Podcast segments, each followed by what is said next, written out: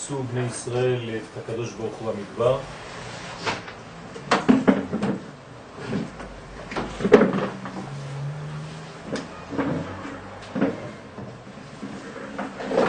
והיום אנחנו נתייחס לעונש ונראה שחומרת החטא מתגלה בעונש שקיבלו המרגלים ומה מה, מה קורה כאן. הפסוק אומר, והאנשים אשר שלח משה לתור את הארץ וישובו וילינו עליו את כל העדה, להוציא דיבה על הארץ. וימותו האנשים מוציאי דיבת הארץ רעה במגפה לפני השם. כלומר, לא רק שהוציאו דיבה, אלא וילינו עליו את כל העדה. הלכו לעשות עבודה שיטתית בין אוהל לאוהל, כמו שאומר בעל אם הבנים שמחה, הרב טייכטל, שעושה את ההשוואה בין מה שהיו עושים הרבנים לפני השואה לבין מה שעשו המרגלים שהיו הולכים מאוהל לאוהל ואומרים לאנשים לא לעלות לארץ ישראל. כמובן שכשזה בא מאנשים חשובים, ראשי העם, אז המצב הרבה יותר חמור, מצב הרוח נופל, והעם אה, מתייאש, בני ישראל מתייאשים, כבר לא מאמינים בשום דבר, והעונש, כן, זה מוות, ובמגפה, כן, זה עוד מוות. כלומר, אומרים לנו חכמים, שהם מתו גם בעולם הזה וגם במדרגה של עולם הבא. מרגלים, אין להם חלק לעולם הבא, ככה אומרת הגמרא. במסכת ערכים דף ט"ו, עמוד א' מובא, בואו ראה כמה גדול כוח של לשון הרע. מן הלן, ממרגלים. אנחנו לומדים לשון הרע מהמרגלים, ומה המוציא שם רע על עצים ואבנים כך? המוציא שם רע על חברו על אחת כמה וכמה. לכאורה, עונש של לשון הרע על בן אדם יותר גבוה, יותר חמור, מעונש כן, על אה, לשון הרע של עצים ואבנים, ארץ ישראל, לכאורה זה עצים ואבנים. אלא שאנחנו נראה שזה לא כל כך פשוט, כי בדרך כלל בעונש על לשון הרע, כן, לא מגיעים למדרגה של מוות. וכאן המרגלים יש להם עונש מוות. זאת אומרת שהעצים והאבנים, כמו שאנחנו חושבים, הם לא כל כך עצים ואבנים. דבר גדול דיברו מרגלים באותה שעה, דכתיב כי חזק הוא ממנו, אנחנו יודעים את הדברים החמורים, אל תקרא כי חזק הוא ממנו, אלא ממנו. חז ושלום, כביכול בעל הבית אינו יכול להוציא משם כליו. דבר חמור מאוד, דיברו לשון הרע בעצם על חולשתו של הקדוש ברוך הוא כביכול, שאין לו את האפשרות אפילו הוא בעצמו להשתלט על הבריאה שהוא בעצמו ברא. כלומר, הקדוש ברוך הוא ברא בריאה, ברא ענקים, ברא אנשי מידות, ברא אנשים שעכשיו הם שולטים בארץ, וגם הוא בעצמו כבר לא יכול להיכנס לשם. יש מין מציאות של רע שולט בפני עצמו, כאילו שתי רשויות חז ושלום. ברגע שהאדם מגיע למדרגה כזאת, שהייאוש שלו בעצם הוא ייאוש גם מהמדרגה האלוהית, אני חושב שבזה, חז ושלום, כל אחד מאיתנו יכול חז ושלום ליפול במלכודת הזאת, כי בכל רגע שיש לנו ייאוש, אנחנו לא רק מתייאשים מהמצב, אלא כאילו בשלב יותר רחוק, זה כאילו אנחנו אומרים שהקדוש ברוך הוא לא יכול לעזור לנו בדבר הזה. צריך מאוד מאוד להיזהר, ולמרות שהדברים אינם נאמרים, אבל זה כביכול הם נאמרים, כי אם אתה מתייאש ממדרגה, זאת אומרת שאתה לא מאמין שיש משגיח. באותה, באותו רגע, כן, פרשת, יצאת מהמדרגה של האמונה הפשוטה, של הוודאות, ונכנסת למדרגה של ספק, ברגע שנכנסת למדרגה הזאת, חז ושלום, זה כאילו אתה אומר כי חזק הוא ממנו. המצב גדול עליו, יתברך שמו. כן, דבר מאוד מאוד חמור, וכאן לא אנשים פשוטים אומרים את זה, אלא ראשי בני ישראל המה. תוצאה, וימותו האנשים מוציאי דיבת הארץ, רעה על דיבת הארץ שהוציאו. כשהם אומרים שבעל הבית אינו יכול להוציא משם את כליו. מה זאת אומרת הכלים? איזה כלים הקדוש ברוך הוא לא יכול להוציא משם? מה הם הכלים שהקדוש ברוך הוא לא יכול להוציא משם?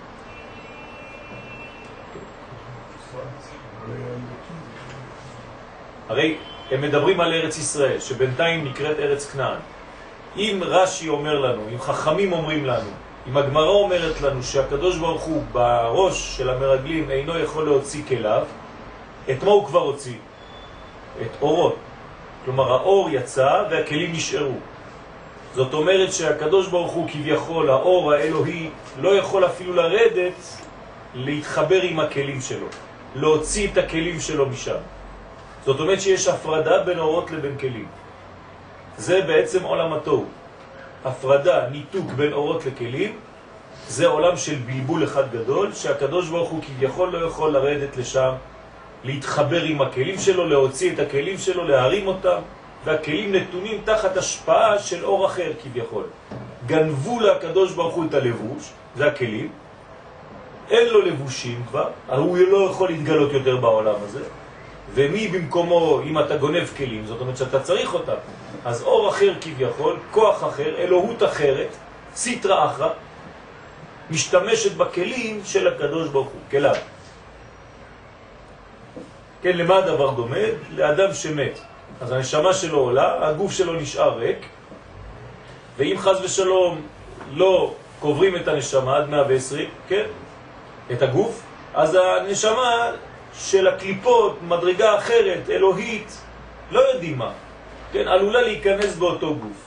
אתה לא צריך להשאיר את הגוף הזה בצורה ריקה, לכן פה יש מנגנון מאוד מסוכן, שלזה מתכוונים המרגלים, לומר שבעצם יש הפרדה מוחלטת בין האלוהות לבין הגשמיות. במילים אחרות, ארץ ישראל אינה מסוגלת לחבר אורות וכלים.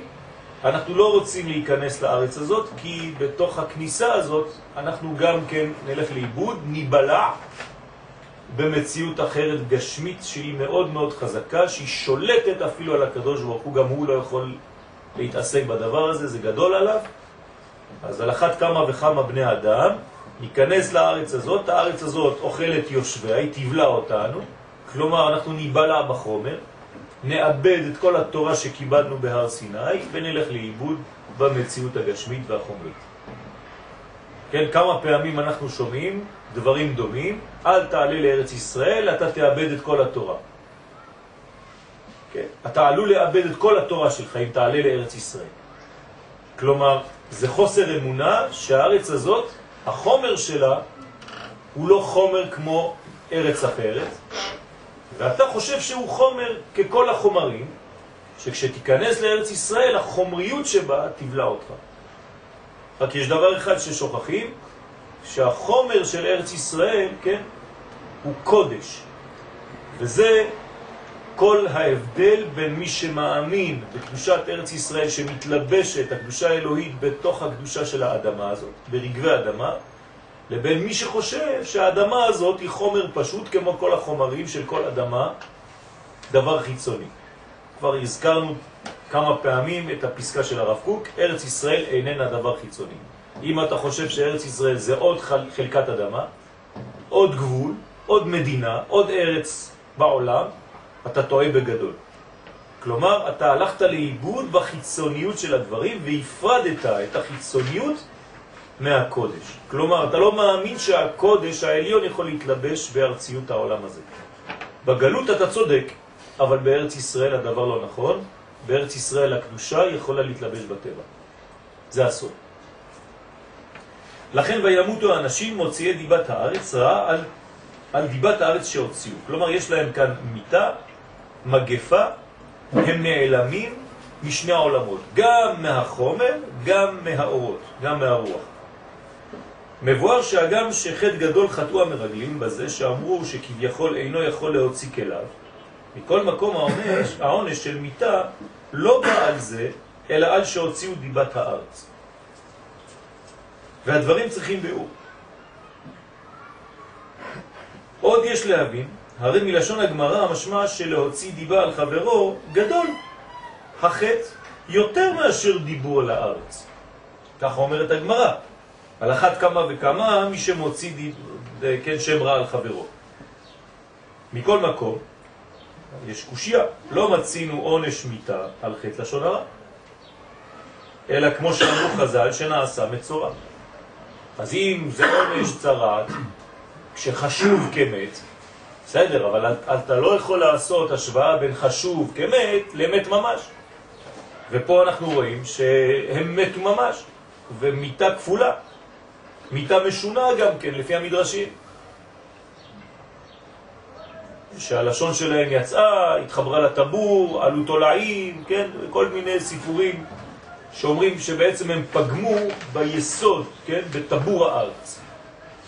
הרב ברור אמר, הוא קרא לאלה שרוצים להחזיר חלקים של ארץ ישראל, מרשיי ברית, וכל המרשיי ברית האלה ימותו מיתה משונה. אז זה תואם לה... יש פה בעייתיות, כן, יש פה בעייתיות גדולה. פעם שאלו את אה, יימח שמו וזכרו פרס נובל, ערפאת, פרס נובל לשלום. שאלו אותו אה, באיזה טלוויזיה צרפתית, מה אתה אומר, הישראלים אומרים שהארץ הזאת שלהם, ואתם טוענים שזה שלכם? מה הוא אמר הרשע הזה בחוכמתו? הוא אמר, אה, אתם לא זוכרים את הסיפור של שלמה המלך? למי נתנו את התינוק? למי שלא רצה לחלק אותו. הם מוכנים לחלק, אנחנו לא. תשובה טובה. כן. וזה קשה גם על מה שהובא ברש"י, רשע הפרשה, כן? למה נסמכה פרשת מרים לפרשת מרגלים? הרי אנחנו אומרים שמרים לא למדה לקח מאותם מרגלים. אבל בסדר, בכל זאת, המיטה של אה, המרגלים זה לא ההצהרה של מרים.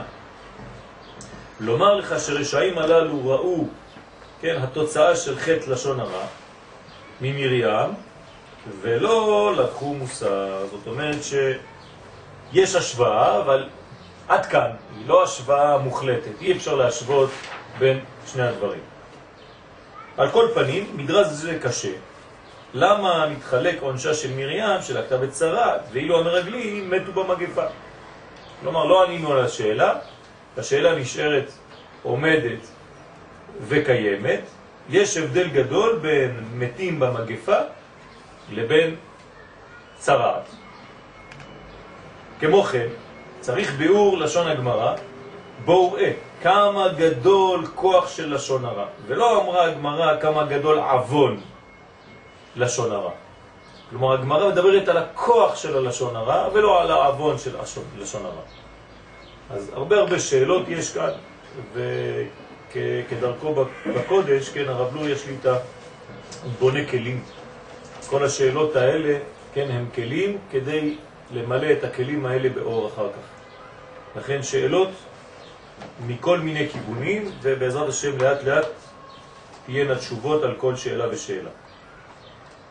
והנראה בזה, והנה יש כלל בדברי הזוהר הקדוש והאריזה בבניין של זה ומלכות. כן, אם נצייר את הספירות, יש לנו כתר חוכמה, אני כותב את החוכמה ואת הבינה, זה ונוקבד לזה מלכות. כן.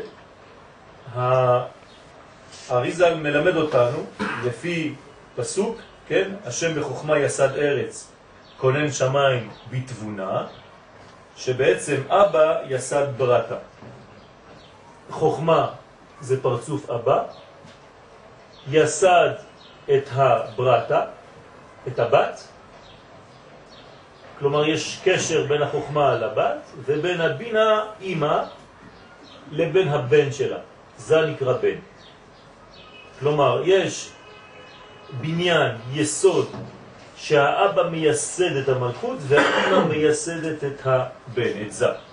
וזה בא מה, מהפסוק, השם בחוכמה יסד ארץ, כונן שמיים, זה נקרא שמיים, בתבונה. אז איך זה עובד? אנחנו רואים שהאבא מתייחס לבת והאימא מתייחסת דווקא לבן. אז האריזה מלמד אותנו כאן סוד גדול, כי אבא יסד ברטה ואימא יסדה ברא. כמו שנאמר, השם בחוכמה יסד ארץ, כונן שמיים בתבונה. אז יש לנו פה בחינות כאלה. נמצא. כי בחינת המלכות שהיא מצד עצמה דלה וענייה, לת לה מגרמה כלום, כן? למלכות אין שום דבר, אין אור עצמי, היא רק מקבלת, היא בגדר של מקבלת. עיקר בניינה הוא מאורות אבא וחוכמה, כי אבא יסד ברתה. זאת אומרת שאם למלכות יש אורות, מאיפה האורות של המלכות? חוכמה. מהחוכמה. המאירים בה דרך לבוש הזה. כלומר, זה הוא עכשיו בגדר לבוש, כדי שלא תישרף מהאור של החוכמה, לא כמו שציירתי מפה, רק זה היה כדי להמחיש לכם, אבל החוכמה מעבירה אור דרך זה למלכות. והאור הזה בונה את המלכות, נותן לה בניין, כן, דרך המסך של זה, דרך הלבוש של זה, ומכוח זה היא נבנית. לעניין עולם הזה, אפשר לומר שהאבא, כן, בונה את הבת שלו יותר, התכונה של הבת נמשכת מכוחו של האבא, אבל הוא מעביר את זה, כן, דרך מסכים, כדי להלביש, להתאים את האור הגדול הזה לקומה שלו. ובעת שנסתלק ממנה אור אבא, אם האור הזה מסתלק מהמלכות, שמאיר דרך הזה, היא בבחינת והארץ הייתה תוהו ובוהו וחושך על פני תהום. כן. תוהו ובוהו וחושך על פני תהום, חושך על פני תהום, סופי תיבות, כלים, כן, חושך, כף, על, למד, פני י', תהום, מ', כלים. עכשיו אנחנו קצת מבינים את דברי חז"ל. מה זאת אומרת שאפילו הוא התברך לא יכול לרדת להוציא את הכלים שלו משם? למה? בגלל שאורות של אבא עלו, עזבו את ארץ ישראל, את ארץ כנען, ככה חושבים המרגלים, לכן האורות עלו למעלה, השאירו את הכלים למטה במצב של תוהו ובוהו. והוא כבר לא יכול לרדת להוציא אותם. במילים פשוטות, כן, המרגלים חשבו שיש ניתוק בין אורות של אבא לבין המלכות. כמו שאמרנו מקודם במילים אה, של, לא של קבלה, שבעצם אין חיבור בין הקודש לבין החול בארץ ישראל. ניתוק. לכן, והארץ הייתה תוהו ובוהו וחושך על פני תהום, מתי יש מצב של תוהו ובוהו? כשלמלכות אין אורות. ולמה אין לה אורות למלכות? כי האורות של אבא, שהם האורות שלה, יצאו, עזבו אותה. כמו שהיה בתחילת הבריאה. ורק על ידי ויומר אלוהים יהי אור, כן? מה זאת אומרת ויומר אלוהים יהי אור? ששורשו מאורות אבא, אז מסתלק החושך ממנה. זאת אומרת, מאירים בחזרה למלכות על ידי הציווי ויומר אלוהים יהי אור. ברגע שאלוהים אומר יהי אור, מה הוא מביא? איזה אור הוא מביא? אור החוכמה. אור החוכמה יורד, מתגלה במלכות, והיא קמה לתחייה, היא חוזרת, החושך, החושך מסתלק, והיא מקבלת את האור שלה. עד כאן הדברים יחסית פשוטים, כן? כשיש אור למלכות היא מקבלת את זה מאבא, חוכמה, כשאין אור במלכות זאת אומרת שהאור של אבא הסתלק והיא נשארת ריקה בלי אורות. לפי זה, לפי יסוד זה, יש לבאר דברי משה רבנו עליו השלום, ששלח את המרגלים לראות את הארץ, שהיא כידוע בחינת המלכות. כלומר, מה זה הריגול שם? הם הולכים לטור את הארץ. מה הם הולכים לעשות בארץ ישראל? בשביל מה הם הולכים לשם? לראות את הבחינה שנקראת ארץ. ומהי הבחינה שנקראת ארץ? מלכות. כלומר, משה רבנו שולח את המרגלים לראות את מצבה של המלכות. באיזה מצב היא נמצאת? האם היא, במרכאות, עם האורות, ואז זה עולם התיקון? האם היא בלי אורות, ואז זה מקום של תוהו ובוהו? נגיד ככה. לכן, הארץ שהיא כידוע בחינת מלכות בעולם, אם טובה היא. באיזה מצב היא? האם היא טובה? וכבר העידו בזה המפרשים, הרי הקדוש ברוך הוא אמר לו שהיא ארץ זבת חלב ודבש. אז מה זה השאלה הזאת? הרי הקדוש ברוך הוא לפני ששולחים את המרגלים כבר אומר לנו, קובע מציאות בשטח ואומר לנו באופן ברור מאוד שהארץ הזאת היא ארץ זבת חלב ודבש. זאת אומרת שיש לה שפע שיוצא ממנה. כאילו שהיא יולדת, כן? היא מולידה אורות, היא מולידה שפע, היא מולידה פירות, היא מולידה זבת. זבת זה מלשון, כן, זורם, זב. מה, מה יוצא מהארץ הזאת? חלב ודבש. וגם כלל ישראל קיבלו כך מפי משה רבנו, עליו השלום. אז כולם יודעים שהארץ הזאת טובה, אז בשביל מה אתה שולח מרגלים? קודם כל, צריך לדעת מי שלח את המרגלים. האם משה שלח את המרגלים? האם הקדוש ברוך הוא ציווה או שהעם רצה? אז כאן אנחנו לא רואים את זה. אבל בספר דברים, בספר משנה תורה, כן, משה רבנו הוא מתחיל לספר לנו מה קרה מאחורי הקלעים, והוא אומר לעם ישראל, ושם אנחנו מבינים מה קרה בעצם. אמרתם, נשלחה אנשים לפנינו, אתם באתם אליי לבקש את זה. אתם רציתם, אני ידעתי מה קורה שם. ברגע שאתם ביקשתם, אז ירדתי למדרגה לעשות את הבדיקה כמו שאתם רציתם. על כל פנים, אם כן, מה להם לראות את הארץ מה היא? מה זאת אומרת לראות את הארץ מה היא? ואיך יש ספק בזה? ובאמת, בפרשת דברים, לא מצינו ששלחו, אלא לראות חוזק העם. לא על הארץ עצמה, אלא על התושבים שיש בארץ. האם התושבים האלה הם אנשים שאפשר להילחם בהם ולנצח? האם הם אנשים חזקים, חלשים, אם במחנים, אם במבצרים, איך הם חיים? אבל לא על מהות הארץ. לא ראינו את הדבר הזה, על הארץ עצמה, שזה לכאורה, האמינו שהיא ארץ טובה. כלומר, אין לאף אחד בעיה עם ארץ ישראל. יש תמיד בעיה עם מה שקורה על הארץ. גם היום. אתה אף פעם לא תשמע מישהו שהוא אנטי ארץ ישראל. אין דבר כזה. גם בינינו. אבל יש אנטי מדינה, אנטי ציוני, אנטי כל מה שיש. על האנשים שמסדרים את הארץ יש בעיה. בארץ עצמה אין שום בעיה, כולם מסכימים שארץ ישראל היא קדושה. לפעמים גם מבלבלים אנשים, ראית איך הוא דיבר על ארץ ישראל? נכון, הוא דיבר על הארץ.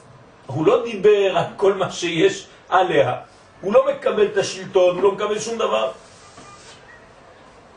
ולדברנו, יש לומר שעיקר השליחות הייתה לראות אם מאיר באור הבא. זה הסוד הפנימי שמגלה לנו אריזל, מה שהם הלכו לראות בארץ ישראל זה האם יש לה אורות של אבא או לא. ממילא היא זבת חלב ודבש. מה זאת אומרת זבת חלב ודבש? שהחלב והדבש שזבים ממנה זה בגלל החיבור שלה מאור אבא, שכשיש אור של החוכמה באיזשהו מקום, אז מיד זורם חלב ודבש לאותו מקום. או שאין מאיר בה אור אבא, ואז היא ריקה. היא לא זבת חלב ודבש, אין לה שום דבר. על כל פנים עוד לא הבנו, והכוונה בזה, לדעת עד היכן הגיע הכוח הרע הדבק בה. כלומר, אם אור החוכמה הוא בתהליך הסתלקות, עוד לא הסתלק, כמה הסתלק, כמה אחוזים מאור דאבא נשאר עדיין בארץ ישראל, כמה כבר הסתלק ממנה, מה המצב? לכו לראות מה טמפרטורת האבא, החוכמה בארץ ישראל. אנחנו יודעים שאווירת ארץ ישראל מחכים. עכשיו, אנחנו גם מבינים למה. כי האווירה בארץ ישראל מחכים זה בגלל שהיסוד הזה שנקרא אבא נמצא בארץ ישראל. ולכן גם האוויר של הארץ, כן, מחכים מלשון חוכמה, כי יש חוכמה, החוכמה של אבא היא בונה את ארץ ישראל. אז בואו נראה מה המצב בארץ ישראל באותה תקופה. שכלל הוא כי מאור אבא מתבטלים כל כוחות הרע. אז עכשיו יש לנו מדד. אם יש לאנשים בארץ הזאת, לאויבים שלנו, כוח גדול, מה זה אומר? שאור אבא חלש. למה? כי אנחנו יודעים שאור אבא יש לו כוח לסלק את כל החיצונים. הוא שורף את הכל. אז אם אור החוכמה גדול בארץ ישראל, לאויבים שלנו אין כוח. כן, תשמעו, זה דברים חשובים גם להיום. אם יש כוח לאויבים שלנו בארץ ישראל, זאת אומרת שאור הבא, האור של החוכמה, לא מאיר מספיק. אם היה אור החוכמה מאיר מספיק, זה היה מסלק את כל החיצונים. כלומר, הנה, כבר רעיון ראשון, שכדי לסלק את האויבים שלנו, כן, לא מספיק רק נשק, צריך, אבל לא מספיק, צריך גם כן נשק רוחני גדול, שהוא להביא כמה שיותר אורות דאבא בארץ ישראל. מה זה אומר? לדעתכם מה זה אומר? מה, אנחנו נביא אורות שכתוב עליהם אבא עם חותמת? מה, מה זה אומר? מה? הכוח לא בחיים אלא ברוחי אומר. אה, כן, אז מה זה אומר? זה, אז מה זה אומר? איך זה עובד? רצון, צריך שיהיה רצון. מה, מה אנחנו צריכים לעשות בפועל? ללמוד סוד. זה התורה של אור דאבא. אור של אבא זה בערכים עולם האצילות. כן, הרמח"ל אומר, כן, זכותו תגן עלינו, אין גאולה אלא מאור האצילות. זאת אומרת, מהאור של החוכמה, זאת אומרת מהאור של אבא. וזה תורת הקבלה. כלומר, אם אתה רוצה לדחות את הכוחות של החיצונים הנמצאים בארץ ישראל, אתה צריך בעצם להתעסק וללמוד את תורת הסוד. עכשיו אני שואל אתכם, מה, מה זאת אומרת עוד יותר מזה? זה, זה, זה אומר סתם לפתוח דפים וללמוד זוהר? מה זה אומר? להבין שארץ ישראל היא שלנו. להבין שארץ ישראל היא שלנו. זה, זה, זה כבר הבטחה אלוהית שהקדוש ברוך הוא נתן לנו. אבל צריך להשתכנע. להשתכנע מזה, כן. זאת אומרת מה שאמר הגאון מבינה, שהשחת שכינה זה בחומר. יפה, אז פה זה כבר מדרגה אחרת. זאת אומרת, לימוד תורת הקבלה מקנה לנו ראייה חדה.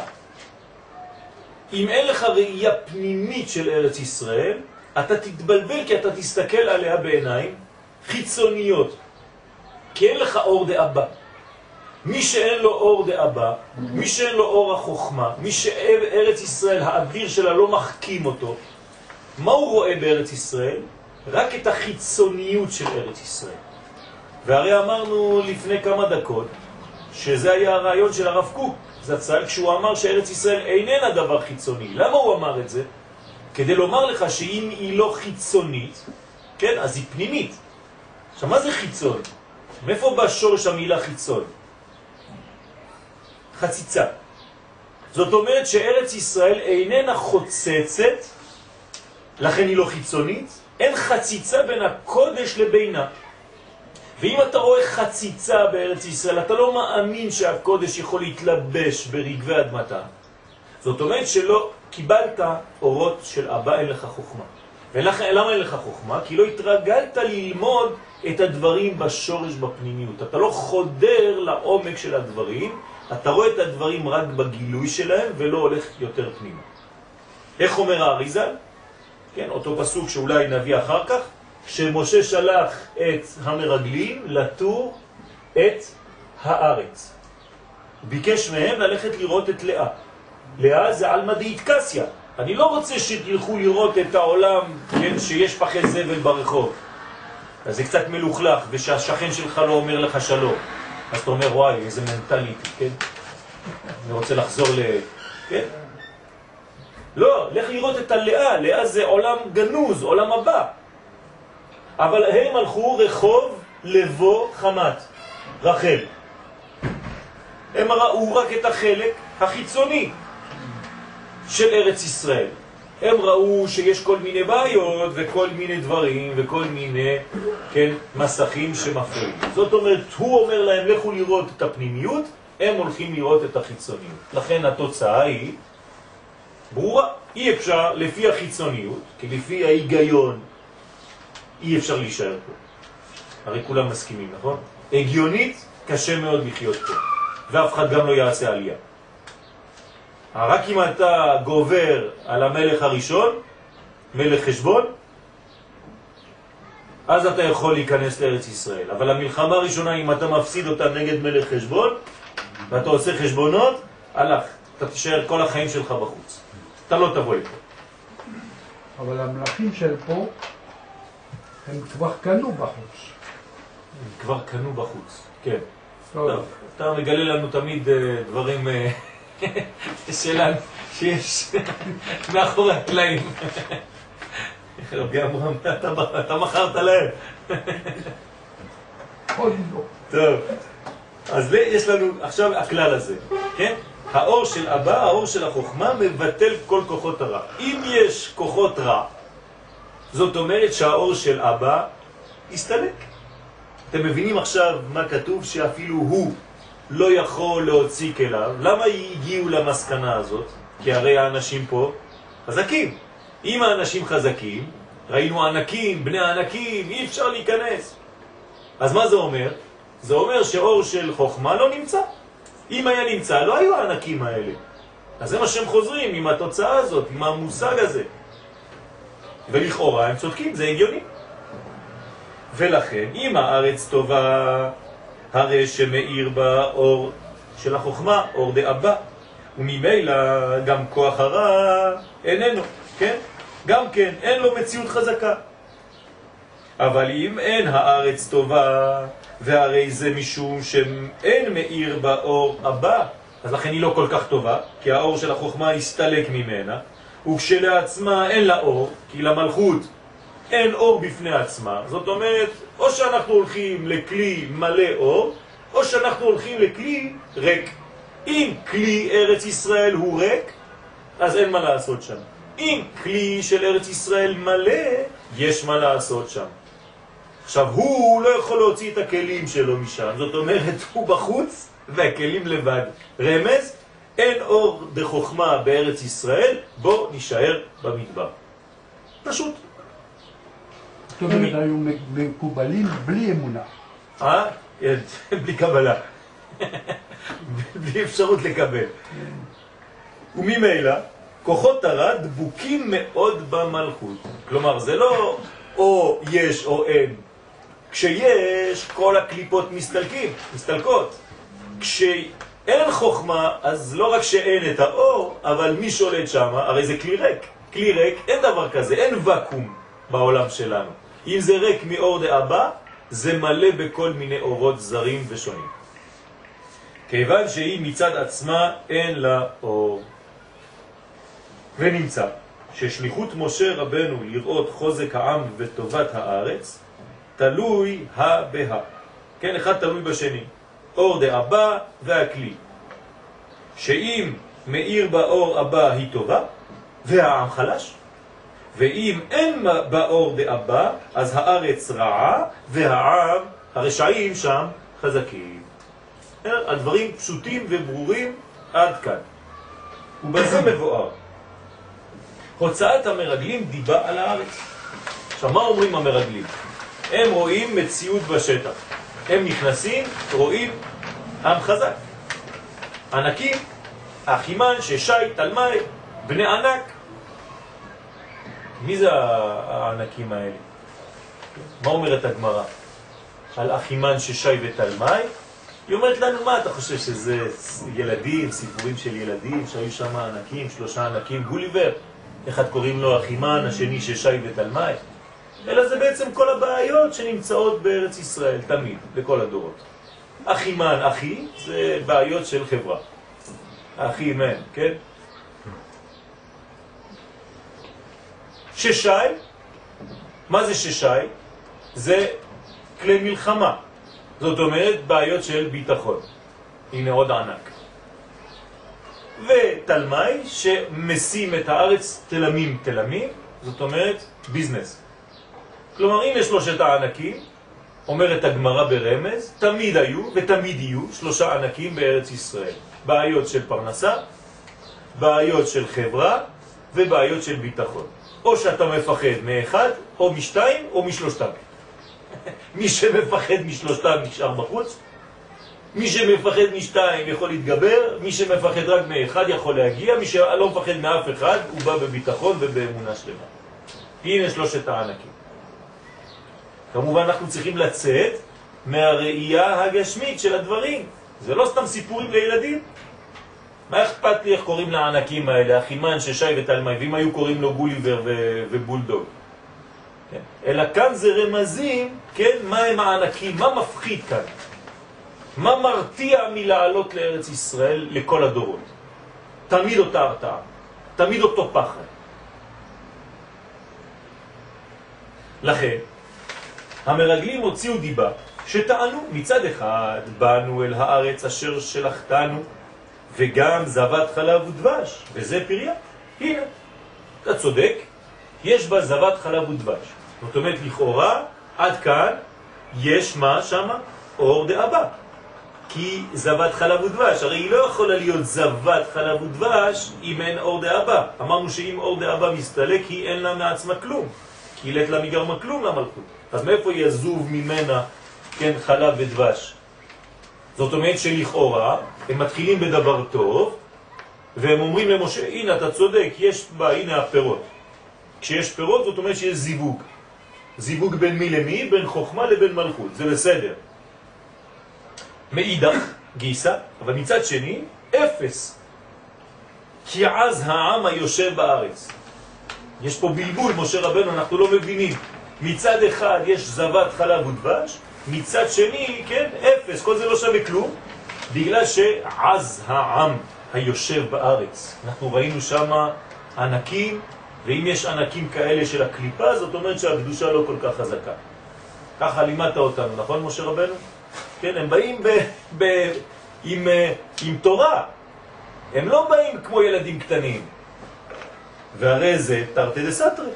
כלומר, יש פה סתירה בין זבת חלב ודבש מצד אחד, שזה מראה שיש אור דחוכמה, בין עוצמת האנשים, הקליפות, הגויים שחיים פה, שזה אומר שאין אור דחוכמה, אז אני כבר לא מבין שום דבר. זה מה שאומרים המרגלים, באים ומבלבלים את כל העם, אומרים להם אנחנו לא מבינים, השיעור שלנו הוא לא ברור. למדנו משהו אבל כנראה לא הגענו לסוף הלימוד, משהו חסר. אם מאיר באור הבא ולכן היא זבת חלב ודבש, איך העם אשר בא אז? לא יכול להיות שני דברים כאלה, זה סתירה, מיני ובה. ובהכרח שיש כאן חיסרון בעיקר עניינה. כנראה שלא הבנו משהו ויש חיסרון גדול בעיקר. שמה? ששולטים בכוחות הרע ומקבלים כוח משורש הקליפות.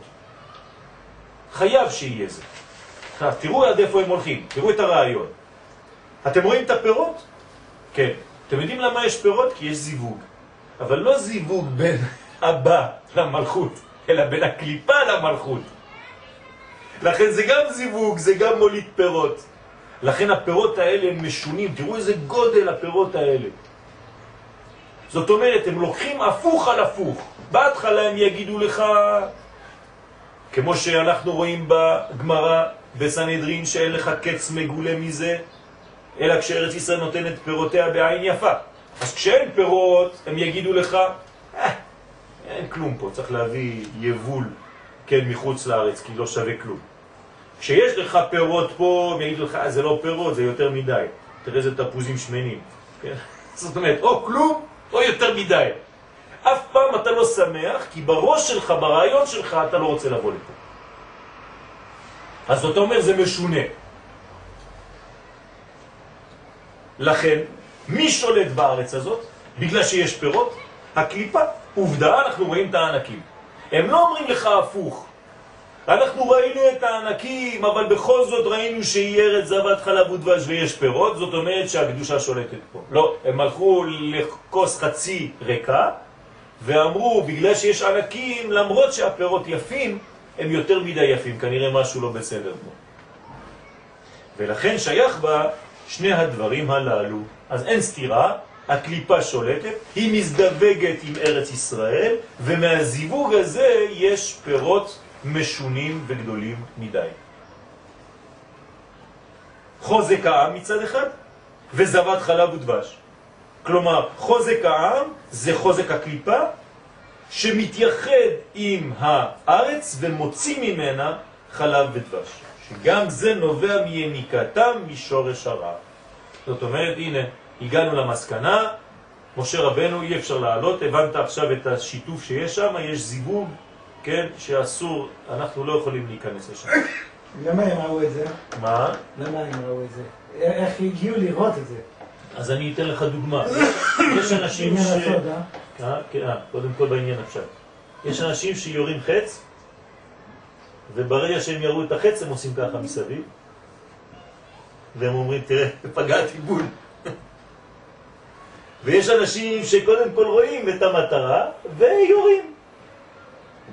איפה המטרה שלהם הייתה? מפה אנחנו לומדים שמלכתחילה הם לא רצו להיכנס כבר. זאת אומרת שיש כאן בעיה. עכשיו, מאיפה נובעת הבעיה הזאת? אני רוצה לחזור לכלים האלה. אפילו הקדוש ברוך הוא, כן, אינו יכול להוציא משם כליו. מי זה הכלי בעצם עכשיו? זה הארץ, נכון? הארץ היא האישה. כן, פה קודשא בריחו הוא כביכול, גדול הוא, חזק הוא ממנו, התברך. זה חוכמה. כלומר, אם החוכמה גנבו לה, לחוכמה את מי? את אשתו. גנבו למדרגה של החוכמה, גנבו לו, לקדוש ברוך הוא, את האישה, את ארץ ישראל. מי גנב לו, מי חטף לו את אשתו? כוחות הקליפה, שלושה ענקים, שהם יותר חזקים ממך, הקדוש ברוך הוא. כנראה שאתה חלש, אתה לא יכול לשמור על האישה שלך. מישהו אחר בא ולקח את האישה במקומך. זה מה שהם אמרו. זה בדיוק העניין שאפילו הוא לא יכול להביא, להוציא את הכלי שלו. הרי האישה היא כמו כלי לבעל. חז ושלום. כלומר, הפרידו את המדרגות. הבדילו, כן? הפרידו, לא הבדילו, הפרידו בין המדרגות, חז ושלום, בין הקדוש ברוך הוא לבריאה, בארץ ישראל. כן, מה שאלת? אמרתי לה, זה... זה זה היה כפירה, לא... כבר הם נפלו בכפירה לגמרי. זה, זה כבר הרבה יותר גרוע, כן? אני, אני חוזר על מה שאומרים חז"ל בגמרא, שעשרה ניסיונות ניסו, כן, ישראל את הקדוש ברוך הוא המדבר, וקשה מכולם, כן, עונש המרגלים, החטא המרגלים, קשה מכולם, יותר קשה אפילו מעבודה זרה של חטא העגל, שהרי חטא העגל התכפר. משה עלה, יש לו כבר אה, סדר אה, תשובה לפי חטא העגל, מוציא מהכיס, מה עושים? 40 יום עולים, 40 יום חוזרים, טק טק טק, יום הכיפורים, טק. פה אין. מש, משהו עצום ונורא קורה פה. ואין לך דבר גדול מזו. לומר על בחינת המלכות, תשימו לב מה אומר פה הרב, כן? ששולטים בכוחות הרע. למה אין לך דבר נורא יותר גדול מזה? דיבה או- גדולה כזאת. אין לך יותר מזה. אין לך דיבה גדולה מזאת. שמה זה אומר? שהקדוש ברוך הוא לא יכול. יפה מאוד. זאת אומרת שהוא איבד את אשתו, כן? ומישהו אחר בא ולקח את אשתו. בדמותם של שלושה ענקים, שחז ושלום הם מחזיקים בארץ ישראל, והקדוש ברוך הוא אפילו לא יכול להיכנס לבית שלו, כן? ואשתו שם נמצאת עם מישהו אחר. זה מה שזה אומר. חז ושלום. עד כדי כך שהעם בתוכה חזקים, וגם פריה הטוב, כן, זבת חלב ודבש, נובע ממה? מיניקת כוח הרע. כלומר, זה גם זלזול עכשיו. איתך אולי לא היו פירות כל כך יפים. תראה איזה פירות היא נותנת עכשיו עם מישהו אחר. זה פשוט נוראי, זה, זה מבהיל, כל כך זה גרוע הדבר הזה. והרי נכלל בדבריהם שאורות אבא דקדושה לא רק שאינם מאירים בה, כן? לא רק שהם לא בחיבור עם ארץ ישראל, אלא שהם בכלל רשימו של אור דקדושה בה, היא שכחה אותו. אין לה כבר זכר מהאור של החוכמה. עד כדי כך שכל חיותה הוא מכוח הקליפה, עכשיו היא מקבלת ממישהו אחר, חס ושלום. אתם רואים איזה חומרה יש בדבר הזה, השם ישמרנו? וזה לא נראה לעין כשאתה מדבר בצורה פשוטה, אתה לא רואה. לכן אני אומר שצריך מאוד מאוד להיזהר, כי חז ושלום אפשר ליפול למנגנון הזה עם מילים פשוטות. כשאתה אומר למשל, סתם, אני אומר משפט, אה, אין כבר עתיד פה. התנפלו עלינו כולם שם, אנחנו כבר לא יכולים על כל האויבים האלה. תראה כמה ערבים מכל מקום, אנחנו עבודים. מה אתה אומר? בדיוק אותו דבר. זה לא בשיטה שלמה. אין לו כוח לבוא לפה, זה לא שלו, מישהו אחר כבר שולט על הארץ. זאת אומרת, הקדוש ברוך הוא כבר איבד את אשתו חז ושלום, אינו אפילו יכול להיכנס, כן, בבריאה שהוא בעצמו ברא. זה קרה בגלות השנית, בחלוקה. מה זאת אומרת זה קרה? זה קרה שזה, אנחנו לגלות, יצאנו לגלות, זה... אז זה יצ... אומר ש... יצאנו לגלות בגלל, בגלל דברים גדולים. יש מנגנון, מנגנון של שמירה. ארץ ישראל, הקדוש ברוך הוא קבע בה מנגנון של שמירה. כלומר, יש לנו, יש ב, ב, במציאות, כן, בטבע, מין רצון כזה לחזור תמיד למקום שממנו בא. תינוק למשל תמיד רוצה לחזור לאימא שלו. יש טבע כזה. כל דבר נמשך לשורשו. גם האימא רוצה שהתינוק יחזור אליה לתוך הבטן. אז, אז מדי פעם היא רוצה לאכול אותו. כן, זה הביטוי. כן, אוי, איזה ממי, אני רוצה לאכול אותו. כן, למה את רוצה לאכול אותו? את רוצה שהוא יחזור למצב שהוא היה בתוך הבטן שלך, כי שם היית בסדר. כשהוא יצא אפילו עשית לנו איזה תקופת דיכאון, כי הוא יצא. אז את רוצה להפנים אותו. עכשיו זה נכון לגבי כל אומות העולם. כל אומות העולם, הארץ שהם גרים עליה, מה היא בשבילם? היא האימא. הם קוראים לה אימא אדמה. אבל איפה האימא שלנו? מצרים. אנחנו לא נולדנו בארץ ישראל. לא הופענו כעם בארץ ישראל, אז ארץ ישראל היא לא אימא שלנו. היא במדרגת אישה. ולכן יש ציווי בתורה שאסור לנו, הלכתית, לחזור לאן? למצרים. נכון? לא, למצרים ספציפית אסור לנו ללכת למצרים, לא תשובו מצרים, נכון? למה?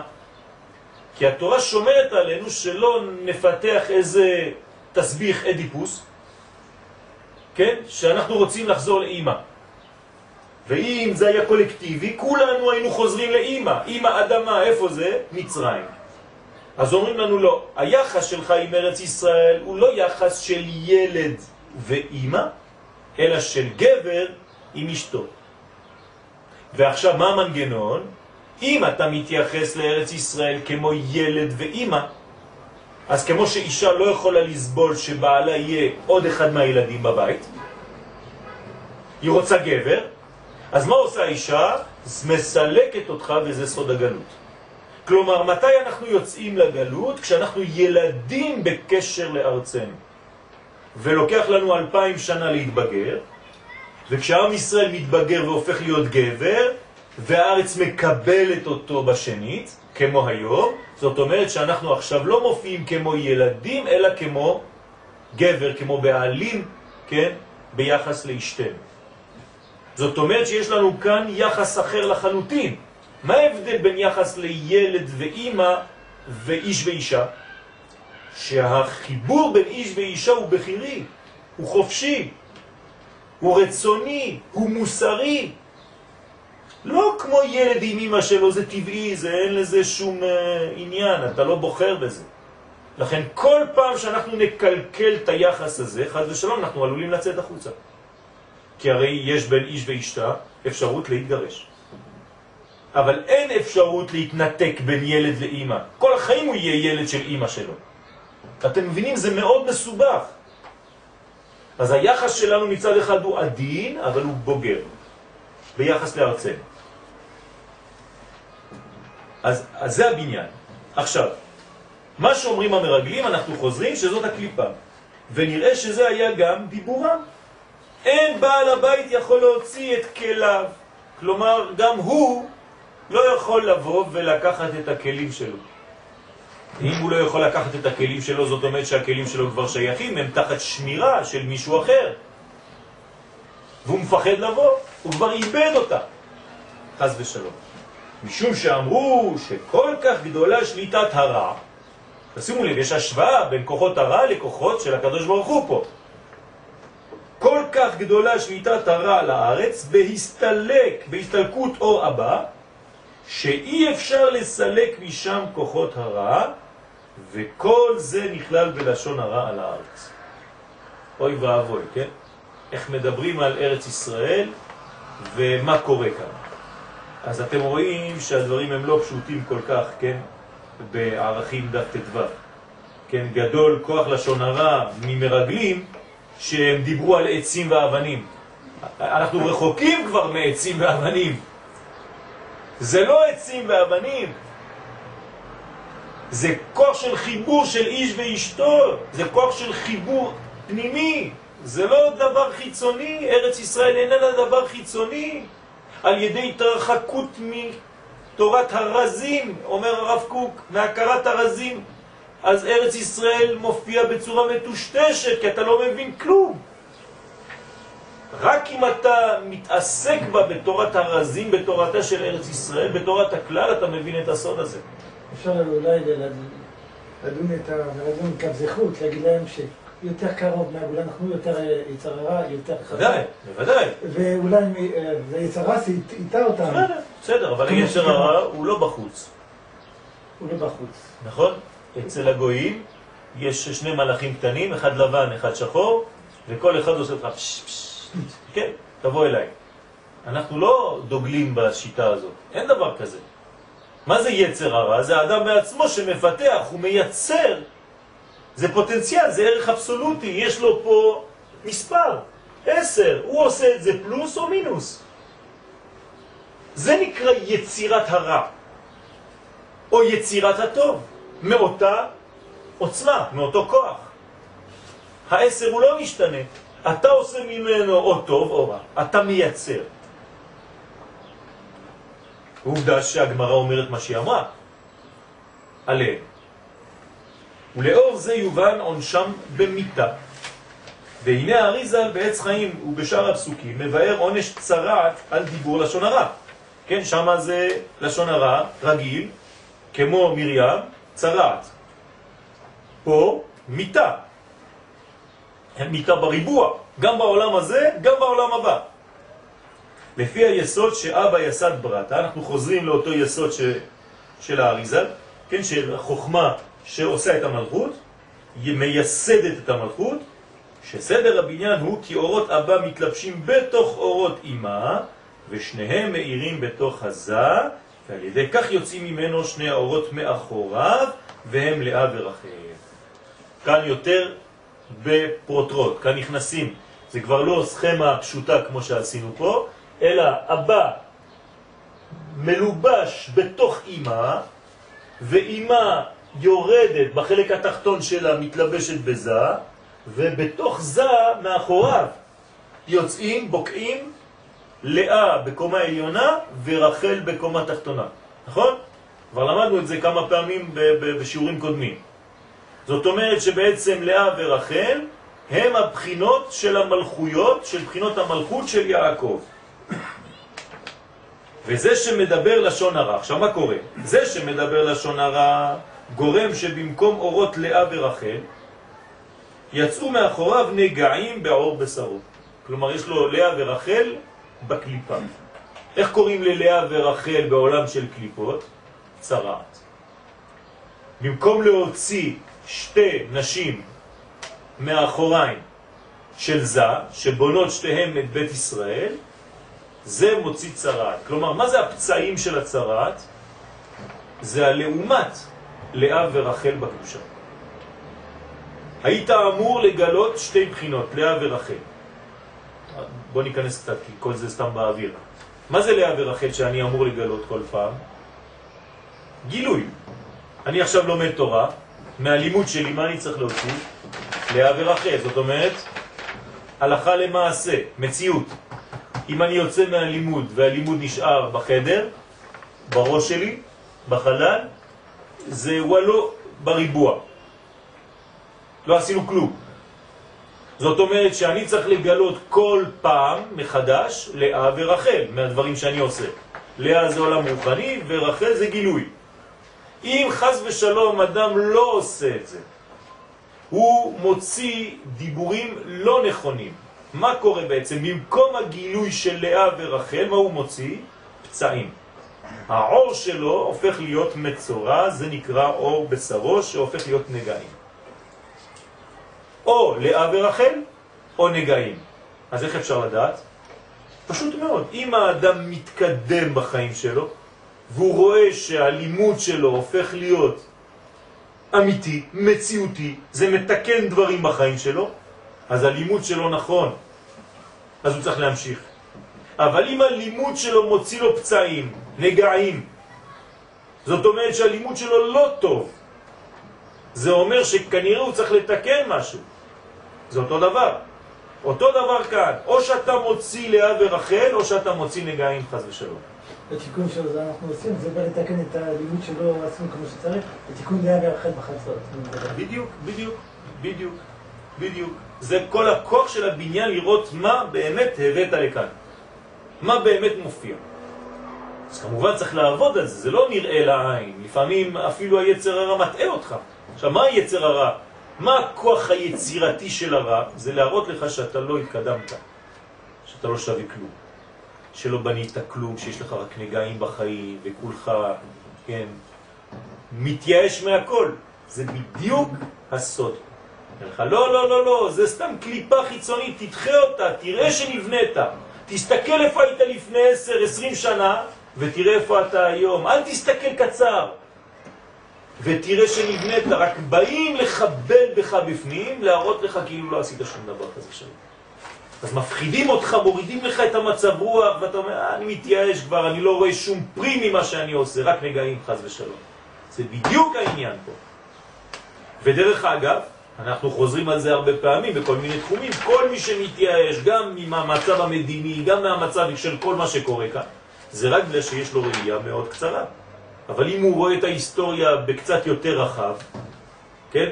אז לא לשכוח איפה היינו לפני 60 וכמה שנים, כן? בסמטאות של פולין.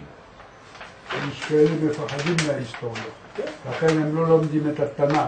זאת הבעיה. זה מסוכן. זאת הבעיה. כי בהיסטוריה הקדוש ברוך הוא מסתתר, רק צריך לראות אותו, זה היסטריה. אם לא, זה היסטריה. כן. זאת אומרת, צריך להאמין בהפסחת הנביאים. שזה הבטחה של יש לנו תנ"ך? בשביל זה יש לנו תנ"ך. נכון? שאל אביך ויגדך, זקניך ויאמרו לך, בינו שנות דור ודור. כל זה זה ציוויים ללמוד מה קרה, כדי לא לחזור על טעויות. ולכאורה, הכוונה בזה, שהרי המדבר לשון הרע פוגם באורות הבא. עכשיו אנחנו כבר יותר ספציפית. מה קורה לבן אדם שאומר לשון הרע? במה הוא פוגם עכשיו? באורות הבא. זה, זה, זה, זה פשוט משגע הדבר הזה, זה עצום. כלומר, דיבור לשון הרע, אומרים לנו חכמים שזה יותר גרוע מכל הדברים. למה? כי זה פוגם באור הכי גבוה, אורות דאבא.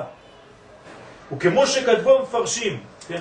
אני בסייעתא דשמיא רוצה להבין בזה מה שכתוב ברמז שהיו מדברים על משה רבנו לשון הרע. אתם יודעים שכולם חשדו במשה רבנו בכל מיני דברים והיו מדברים עליו לשון הרע. מה זה אומר? משה רבנו זה יסוד האבא. זה בדיוק העניין. כלומר, מי שמדבר לשון הרע הוא פוגם בבחינה הזאת שנקראת משה רבנו.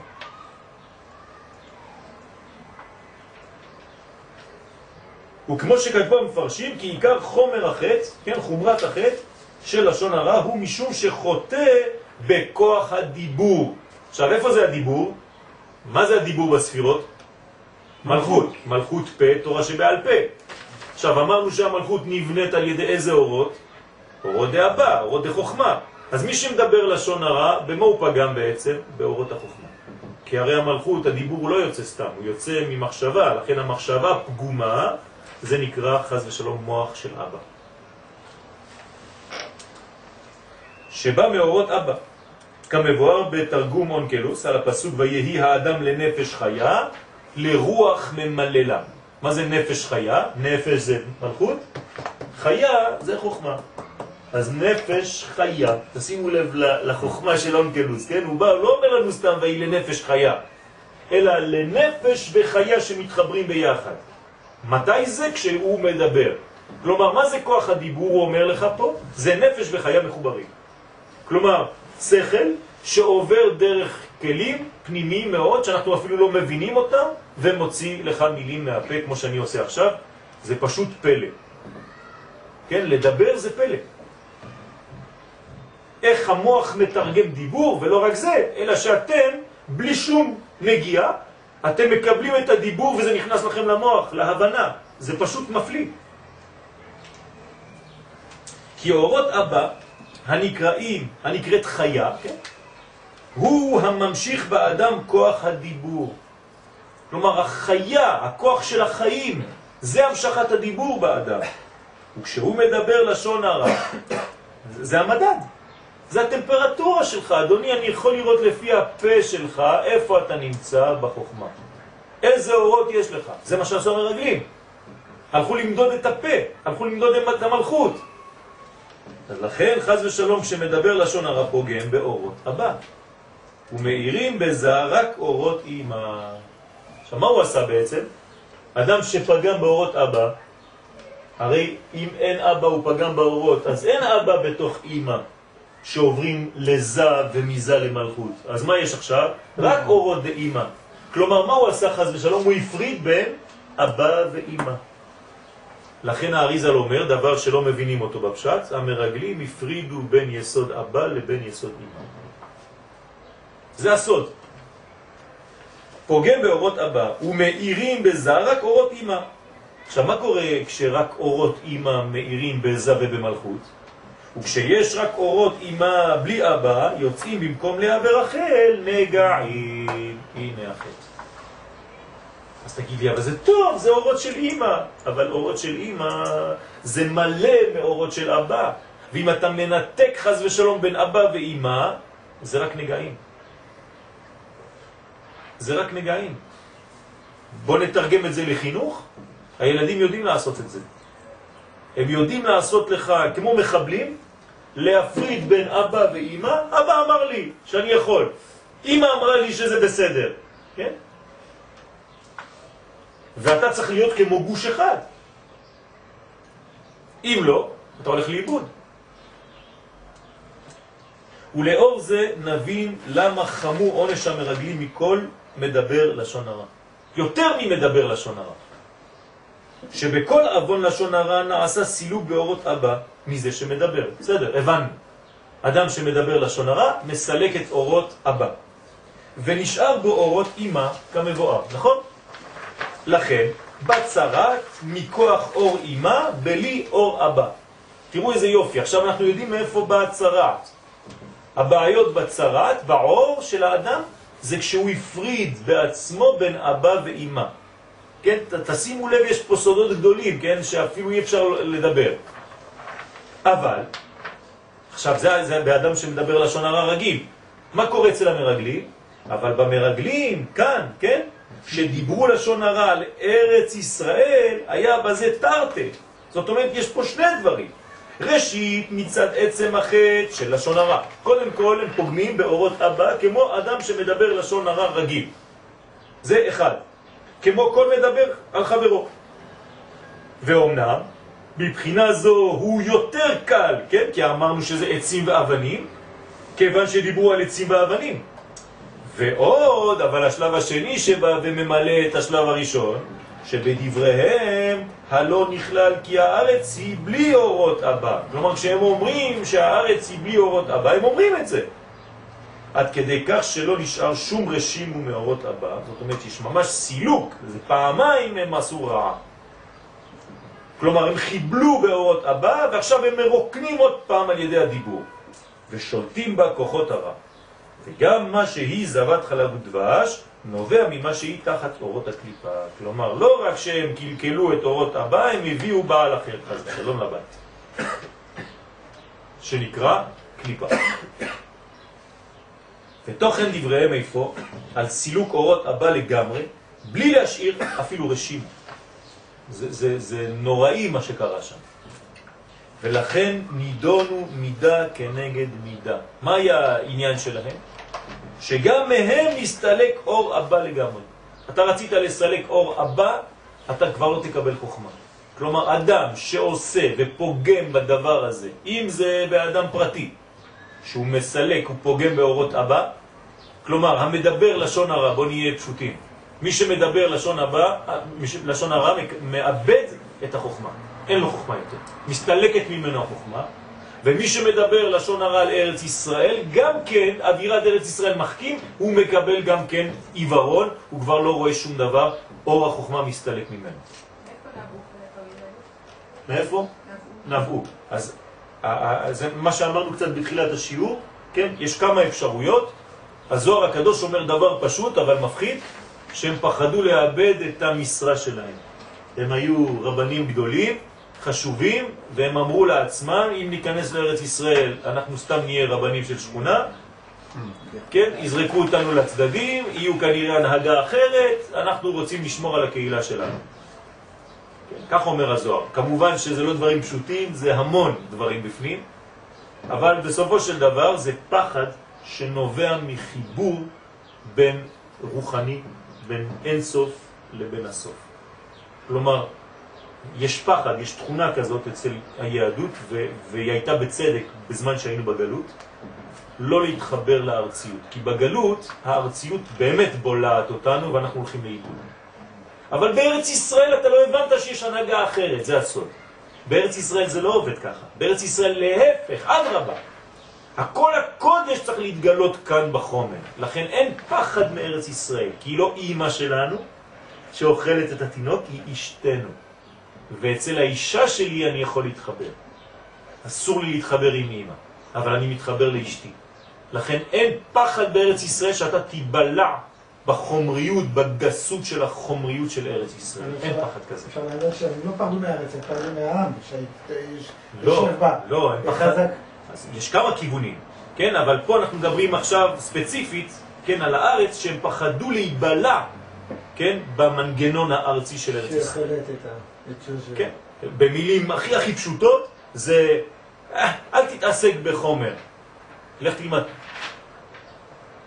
בסדר? ובארץ ישראל זה לא ככה. גם כשתתעסק בחומר, אתה לומד. וזה מה שאנחנו לא מבינים, שבארץ ישראל זה עובד בצורה כזאת, שגם כשאתה עושה דברים פשוטים מאוד וחומריים מאוד, אתה מתעסק בקודש. את זה אנחנו לא תפסנו. אני זוכר, הייתי לפני בערך שמונה חודשים באיזה מפגש הורים בבית הספר, כן? אז אחד מההורים הצרפתים בא ואומר לי, איזה חידוש יש פה. אני לא מבין מה הם עושים פה. בצרפת, הבת שלי הייתה בבית ספר כזה, אומר לי את השם, והם היו לומדות, לומדות, לומדות. פה כל שבוע יש להם טיול. אמרתי לו, אתה לא הבנת? אתה לא הבנת שהטיול זה לימוד? אתה לא הבנת שלהסתובב פה בארץ ישראל זה כל החידוש? שם איפה התורה נמצאת? בנייר. פה היא נמצאת באדמה. פה כל זה תורה. הוא אומר לי, אף פעם לא חשבתי על זה. כן. אמרתי לו, אתה לא צריך, הבת שלך כבר בתוך המנגנון הזה. אתה, אתה פסה. אבל תבין את המנגנון. כלומר, הטיול זה גם חלק מהבניין. אז מה אתה חושב שאתה לומד כשאתה יושב? להפך, רבי שמעון ורבי יוסי ורבי אלעזר היו הולכים מטבריה לציפורי, ומזה, כל הזוהר זה רק, מה, כל החיים שלהם הם מטיילים? אתה לא פותח דף שאתה לא רואה שהם מטיילים. עצרו באיזה מקום, התחילו להגמיד דבר תורה מתחת לאיזה עץ, איזה טיולים כל הזמן עם איזה תיק גב, מה זה? אלא שזה כל הכוח, כן, וילך אברהם הלוך ונסוע הנגבה. אברהם אבינו, מה אתם חושבים? הוא נוסע, הוא מסתובב, הולך בארץ ישראל, וההליכה הזאת נותנת לו, כן? את הנשמה. נשמה לעם עליה. זה כוח אחר, זה לא כוח של, של, של וירטואלי, של לימוד שכלי, זה כוח של חיים. ארץ החיים. מבלי להשאיר רשימו, אז הם סילקו את הכל. ולכן גרוע מכל מדבר לשון הרע. שאף שעל ידי הדיבור מסתלק ממנו עיקר אור הבא, אבל נשאר רשימו אצל אדם רגיל. לכן יש בו חיות, אלא שיש בו צרת מכוח אורות אימה הגוברים. זה אצל אדם רגיל. אבל אצל המרגלים, אבל הם שאמרו על הארץ שנסתלק ממנה אור אבא לגמרי, נידונו מידה כנגד מידה שנסתלק מהם גם כן אור אבא לגמרי. אין להם חיים כבר, החוכמה תחיה בעליה. אדם שאין לו חוכמה נקרא מת. כלומר, הם כבר איבדו את החיים שלהם באותו רגע.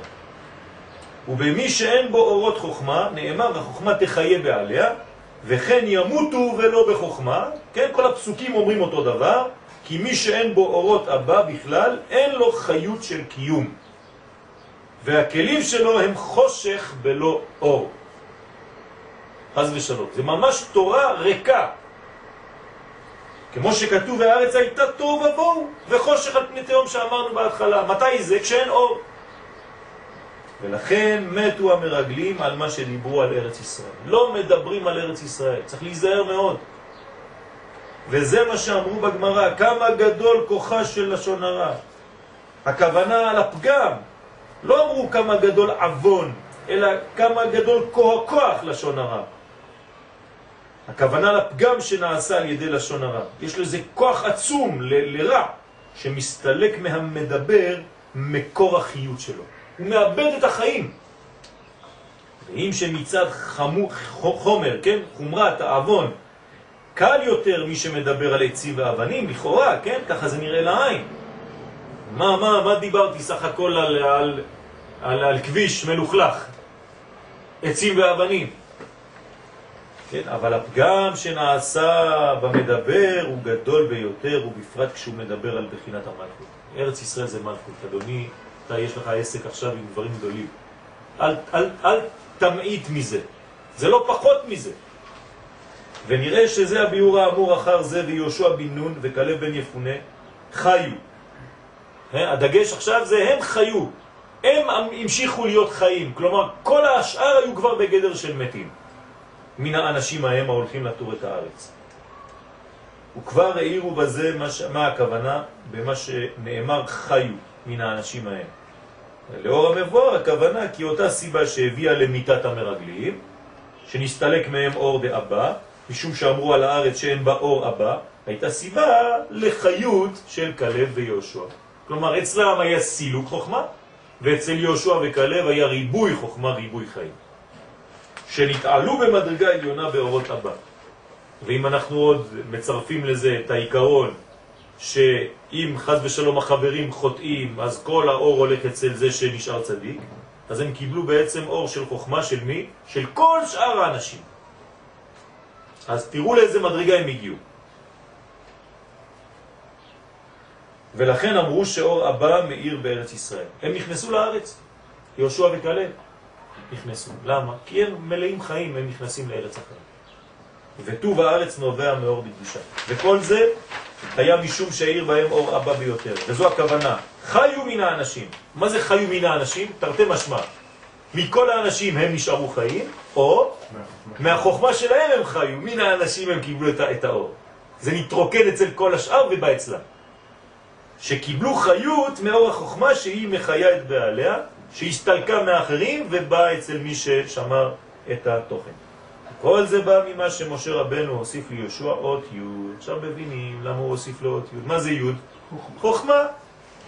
שזו הייתה עצה להושיעו מעצת מרגלים. משה רבנו כבר יודע מה הולך פה.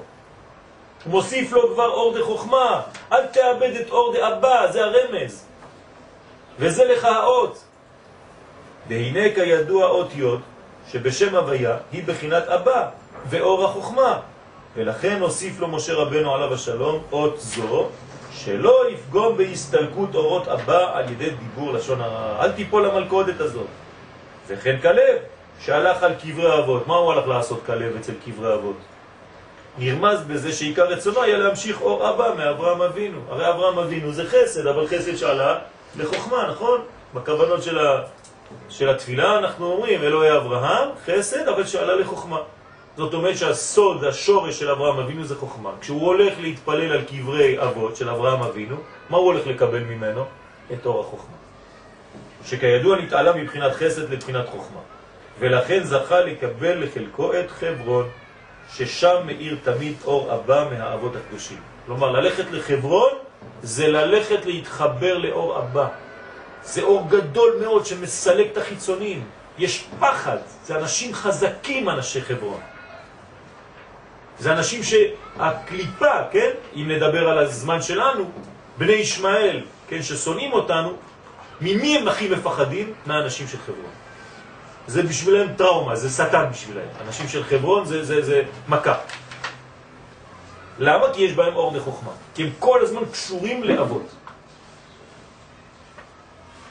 והתבהר העניין יותר על דרך העבודה. עכשיו אנחנו מביאים את זה למציאות שלנו. והנה אריזל כתב כי אבא מאיר באצילות, נכון? בערכים זה עולם האצילות, הזכרנו מקודם. ועל אצילות נאמר כבודי לאחר לא אתן. אבל אתם אמרתם שכאילו אני נתתי את כבודי לאחר? מי זה כבודי? אשתי. נתתי את אשתי לגבר אחר? זה מה שאתם אמרתם. לומר שמי שמאיר לו אור זה בטל לגמרי עד שנעשה בחינת איהו וגרמו אחד. זאת אומרת, הכוח של ארץ ישראל, של האצילות, של הבניין הזה, של אורו דאבא, זה לעשות הכל אחד. כן, סוד הייחוד.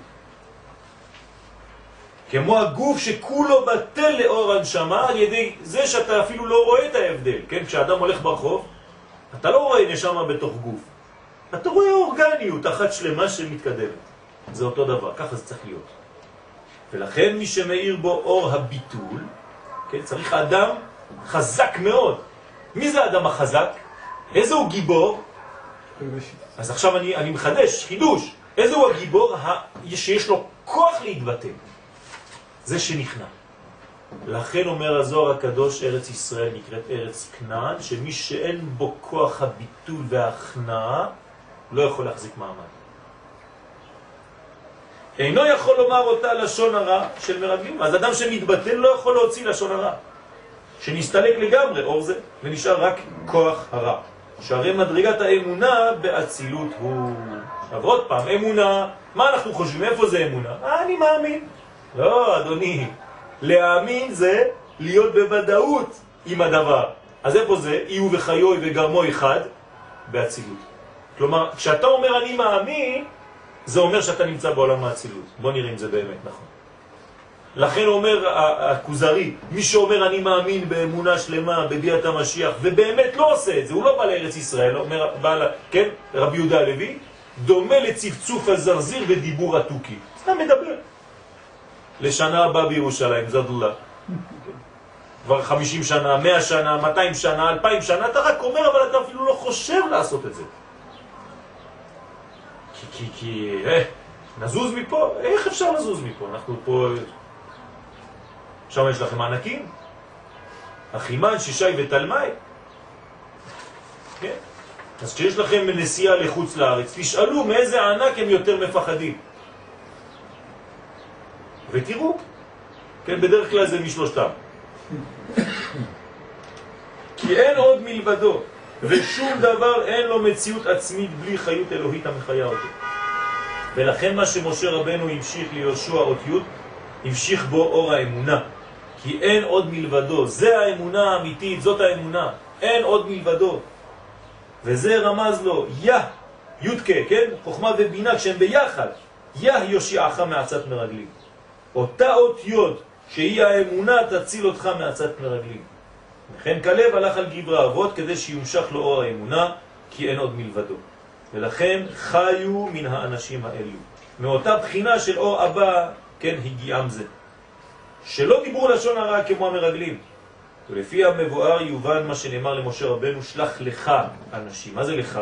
שדרשו חז"ל, שלח לך לדעתך. מה זה לדעתך? יש לומר שנכלל בזה שישלח אנשים עם בחינת דעתו של משה כידוע. כלומר, מהבחינה שלך תשלח. מה זה הבחינה של משה? יסוד האבא. לכן בעצם משה רבנו, כן, אם הם היו מקבלים את הכוח של משה רבנו, אם היו מתבטלים לכוחו של משה רבנו, וכאן אנחנו לומדים עוד דבר שגנוז בתוך כל הסיפור, שהמרגלים צפצפו על משה רבנו. חוץ מכלב ויהושע שהם קיבלו את מרותו של הרב. הנה, הוא אומר את זה. כי משה רבנו היה מבחינת אור יסוד אבא, המתפשט בזה. ובזה שיעיר לו אורות אבא, ימנענו מדיבור לשון הרע. אמנם, הנה, המרגלים לא קיבלו עליהם מרות משה רבנו. לא קיבלו! אין לך מה להגיד לנו, אנחנו גם גדולים בתורה, אתה לא תלמד אותנו שום דבר. והליכתם בעצה רעה, וממילא לא הועיל מה ששלח אותם לדעתו. כלומר, משה עשה את זה לכולם, כי הייתה שאלה פשוטה. למה הוא מוסיף יוד רק ליהושע? למה הוא לא מתעסק באחרים? להפך, כנראה שהוא אמר לכולם, וזה אנחנו לומדים פה. לכולם הוא נתן להם את הכוח הזה, אבל רק מי שקיבל באמת ניצל מהדבר הזה. מי שלא קיבל את מרותו של משה רבנו בעצם ניתק את עצמו מאור דחוכמה. אז יהיה רצון שנזכה לאור דאבא, מחובר באור דאימה, מחובר בזה ובמלכות כדי שנבנה, זה נקרא ביום ההוא יהיה השם אחד, י' כ' ו' כ' יהיה השם אחד ושמו אחד, בימי רבי ימינו אמן.